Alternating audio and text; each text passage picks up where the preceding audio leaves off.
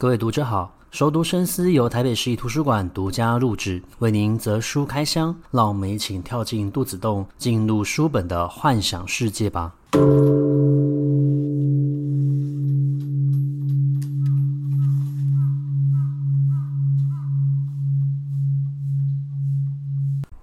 各位读者好，欢迎回到熟读深思，今天要介绍一本。听起来不太像是我会介绍的书。这本书叫做《致富科学》。那么，《致富科学》这本书，它是由华勒斯·华特斯这一位美国作家所写的。你也可以把它想象成是一位心灵导师。那这本书其实影响后世非常的深远，像是《秘密》，然后《吸引力法则》，或者说是正向能量、正向思考的这一些书籍，其实多多少少它的概念都从《致富科学》这一本书而来。那么介绍这本书的动机也非常的简单，其实是因为它的书风非常的吸引我。再，我就在想，我们到底要如何致富？然后这件事情要如何变成是一个科学？因为通常致富，我们想要变成有钱人的一个想法，它是一个梦想。那梦想当然就需要经过实践。那华勒斯·华特斯他认为，致富这件事情要被当成是一个科学，我们应该是要成为一位科学家，而不是梦想家。因为梦想家永远他的想法都是停留在他的大脑里面，但是身为一位科学家，他除了有梦想以外，他会把这个梦想实现，因为他会先将它步骤化，将它步骤化之后，他会一步一步的做出来，去实现他的一个假设，或是修正他的一个假设，让他更加来的明确，而且可以变成可以实践的一个目标。那么我在阅读《致富科学》这本书的时候，我认为，不论你今天是把它当成变成有钱人的一本书。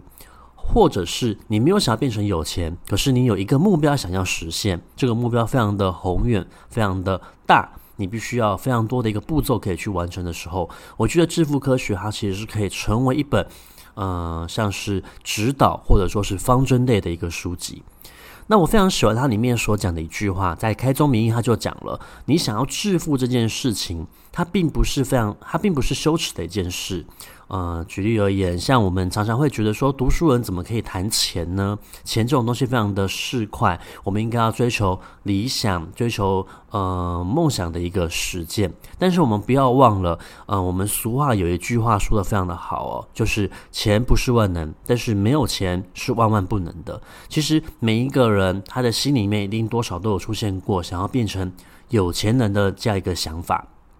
那么，我们成为有钱人，或者说是成为一个有余裕的一个人，我们的人生会建立在这样子的一个观点：我们不用去担心我们的生活问题，进而你可以去实现更多。所以说，我们在追求心灵充实这样子的一件目标的时候，同时你也要达到的是你生理需求的一个满足，因为生理需求其实是对于我们来说才是最基本的一个呃满足条件。那致富科学就是建立在这样子的一个思考上面所写出来的一本书。首先，它强调的就是致富这件事情并不羞耻，其实它是非常正常的、非常必然的会发生的。那么，华勒斯·华特斯他在写这本书的时候，其实呃，他有一个很重要的一个观点，就是你要相信这样子的想法是真的。同时呢，它就跟我们所熟悉的吸引力法则，或者说是我们所讲的心愿清单这样子的一个概念做结合。他认为，在宇宙之中，不论你的宗教是什么，不论你有没有信仰宗教，确实在这个宇宙之中，它有一个无形的存在。这个无形的存在可能是一个精神力量的一个存在，而这个精神是力量，它会因为我们对于自己的梦想的一个看重而受到呼应而感应。那么这个。呃，这个无形的一个存在，如果我们相信它是存在的，它会协助我们去建立对于梦想实践的一些步骤，进而将你的梦想化为真实。嗯、我所讲的这段话，或许你会觉得它非常的虚幻、虚无缥缈。首先，我们没有办法去认定到底有没有这样子的一个存在，但是我们可以去相信，我们的思想其实是会创造出我们的力量的。好比说，一个作者，这个作者他在创作任何的书籍、小说也好、散文也好、工具书也好，他都需要一些灵感。而当他出现灵感的时候，他会顺着这个灵感的导引，然后将它写成文字记录下来。所以说，我们不论是呃在做什么样的一个工作，我们其实都会具有一定程度的一个思想，而这个思想其实是会引导着我们一步一步的去实践出来。你必须要相信你的思想具有创造的一个力量，而这个创造的力量会导引你将你所想的事情化为真实的一个呈现。那么，当你相信这样子的一个思想之后，他进一步要教导你的，就是你要如何去实现你的一个梦想。那就要回到我们最刚开始所说的，我们说致富其实是非常正常的一件事情。如果我们去接受它这样子的一个观念存在的话，我们会希望我们的生活过得更好。而我们让让我们自己的生活过得更好，第一个条件，首先你要去相信有这样子无形的存在，而它会导引着我们进一步去实现你的目标。在，你必须要相信，人其实是会不停地去提升自己，达成自己所需要的一个状态。为了达成这件事情，我们就会让自己过得更好。要让自己过得更好，那我们就要去追求。嗯，好的一个生理条件和需求，所以我们需要足够的一个资源而去完成。那么讲到资源这件事情，我们就会知道，呃，在坊间很多的一个书籍，它有些时候呢会告诉我们，我们要去呃致富的话，我们可能就必须要跟其他人去竞争。资源，或者说是我们必须要从有限的资源之中尝试着把这些资源变成是自己的。可是华勒斯·华特斯他认为，其实，在我们这个世界里面的资源是非常多的、无穷的。我们其实不应该存在着这种竞争性的思维。相反的，他认为我们的思维应该要改变成创造性思维。创造性思维就代表着，呃，资源它是无穷的。重点只是在于你有没有办法找到属于你自己的资源，创造这一个资源。而这个概念其实就跟嗯、在好多年前我们流行的所谓的一个红海跟蓝海道理是一样的。所谓的红海其实就是所有人都投入在里面做，所以它已经是一个快要饱和的一个，呃，你把它视为是一个饱和的大环境也好。所以每个人必须要在这个大环境里面有限制的资源里面互相的竞争，去抢夺他人的东西。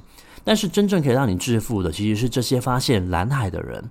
所以说，所谓的蓝海，它一定是存在的。那么，华勒斯·华特斯他希望大家的思维应该要转变成是一种创造性思维。你要去寻找属于你自己的资源，而不是从别人的手上去夺走。那么，所以他强调的是，当你有这样子的一个想法的时候，创造其实是比抢夺更来的重要。那他认为说，你没有钱的时候才会想要去抢别人的。可是如果你今天是一个有钱人的话，你会去想要抢别人的东西吗？你并不会去想要抢，因为你手上本来就有钱了，你随时随地都可以去买。所以他认为创造财富其实才是真正重要的，因为这种财富对于自己来说才是无穷无尽的一个宝藏。那么当我们获得了资源的时候，我们会想。做的一件事情，而且必须要做的一件事情就是给予。他认为，其实你在获得的同时，你必须要给予的更多。这是什么样的一个道理呢？好比说，我们今天呃买了一台笔电。我们买笔电的时候，一定就是希望我们可以利用这台笔电做一些工作，例如说，你可能要完成一些学业，或者是你工作上面的一个报告。那么，所以无形之中，其实这台笔电它对你来说就不单只是一个休闲的需求，它其实是有创造的一个功能所在的。那远比你原本想要买这台笔电的时候的，呃，利益是来的更多的。笔电给你的东西，其实反而是更多的。转而言之，当我们从别人身上获得呃三万块的时候，好比说你的老板给你三万块，你要为你的老板创造五万块的一个价值。而当你创造五万块的一个价值的时候，你同时会为自己创造更多的一个工作机会出现。你不用去追逐着这些工作，你不用觉得你自己的工作非常的不好，你想要就是直接跳槽换到另外一个工作，你不需要这样子做。你需要做的反而是在这个时候去反省跟思考，你为什么会待在这个位置。那么你可以在这个工作位置上面做什么样的一个事情，让你更接近你自己理想的一个工作。而当你做到了这样子的一个程度的时候，你理想的工作自然的就会出现在你的面前，你就会获得更多。而当你获得更多的时候，你就要付出更多，因为这个时候你就会可以创造出更多的一个财富给自己。那么他认为，当你有这样子的一个思维，你也建立出这样子的一个思维的时候，你其实就已经离致富不远了。因为我们自己看待什么东西是重要的，我们关注着什么的时候，我们内在的一个创造性的力量，它就会将我们塑造成我们所想要的一个模样。其实这又呼应了现在非常流行的吸引力法则。那么华勒斯·华特斯他有讲到一件事情是非常重要的，也就是说，嗯、呃，我们其实，嗯、呃，有梦想是非常重要的，实践也是很重要的。在这个中间，你还需要做一件事情，就是你要将你的，呃，梦想。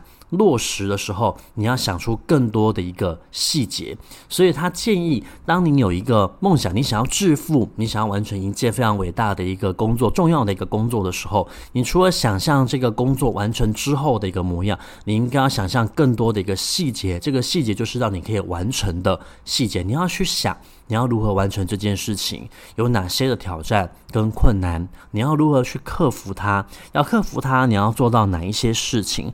当你把你心中的想法更加的具体的时候，那你就会将这个具体化为是一种行动。无形之中，其实你已经走在实现这件事情的上面了。那我觉得阅读这本书的时候，其实。呃，它是非常有趣的。嗯、与其说它是在教你如何致富，不如说它是在教导你，你要如何去摆脱你旧有的一个观念。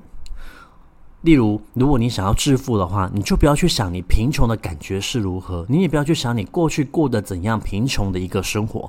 你应该去想，如果我现在过着的是一个富裕的生活的时候，我会过得怎么样的一个生活？我会如何去做这些事情？我要如何让自己越来越富有，那这样子观念上面的一个改变，就会导引到你行为上面的一个改变。而当你行为产生改变的时候，就会让你离你自己的目标越来越近。最后，作为作者，他有说到一个重点，重点就是在于你实现这件事情的时候，你要一步一步的去完成它，而不是好高骛远。你要想的是你在今天可以完成哪一些事情，你要如何完成。那么。昨天没有完成的事情，你就先放过自己，因为昨天已经过去了，你并没有办法把昨天的时间追回来。你也不要想着今天有余裕，所以我可以先做好明天的事情。他强调的是，你应该按部就班，今天的事情今天完成即可。你并不需要去预约未来的一个时间，你也不需要为了过去你所浪费的时间而后悔。所有的重点就在于，最重要的就是现在，你要从你今天去超越。明天，让你自己变得越来越好。最后，我们难免在实现这些目标，你想要致富，你想要完成一件伟大的一个梦想，你难免都会受到挫折，难免你也会把自己拿来跟其他人做比较。但是，你必须要去放弃像这样子的一个比较性思维，因为一旦你有比较性出现的时候，你就又回到了过去的一个竞争性思维的一个逻辑。而这会导致你不快乐，同时你会开始变得想要与他人去做竞争。要记得的是，你在致富的这一条路上，完成梦想的这一条路上，你永远就只有需要跟一个人竞争，一个人比较，那就是你自己。你要比你自己做得更好，做得更多，将你自己的行动化为具体。那如此一来，你才有办法越来越接近这个理想的一个目标跟实现。那我认为这一本书，它其实传达的是一种非常进步的思想。在这个书里面，你会发现到，其实它呼应了《秘密》里面所说的，在宇宙中其实有一股力量，而这一股力量其实是会导引你更加呃往一个进步或者说是理想的一个状态迈进的。所以，同时你要去相信这样子一个存在，就呼应了吸引力法则。那另外，他也强调到了，就是呃，运用到商业策略里面的红海跟蓝海的一个原理。你要创造你的财富，而不是与他人竞争财富。而你也要保持的正向的一个思考，因为难免在前进的这条路上是会遇到困难的。那我个人阅读完这本书的时候，嗯，我觉得我的思维其实真的有受到他的一个影响而改变。我开始试着要告诉自己。嗯，应该专注于自己的目标，而不是去看别人是否在做着相同的一件事情。你应该把你现在手上所做的事情做得更好，做得更多。同时，我也会去想，我今天想要完成什么事，那我应该要如何去做到？那明天也许我现在有更多的一个充裕的时间可以去做，但是会为什么不休息呢？其实休息也是要让我们自己走更好的路，同时也会让我去思思考，我们是否有。嗯，更好的一个资源，而这个资源其实是我没有发现的，别人也没有发现的。假使我发现了，那它就会变成是我竞争上面的一个优势，我前进致富的一个优势。我觉得《致富科学》不单只是一本工具书，它其实也是一本嗯心灵思考的一个书籍，可以改变我们非常多的一个理念。所以，其实它在书籍里面的归类，它是归类在心理励志。你不要把它当成是它可以让你变成有钱人的一本书。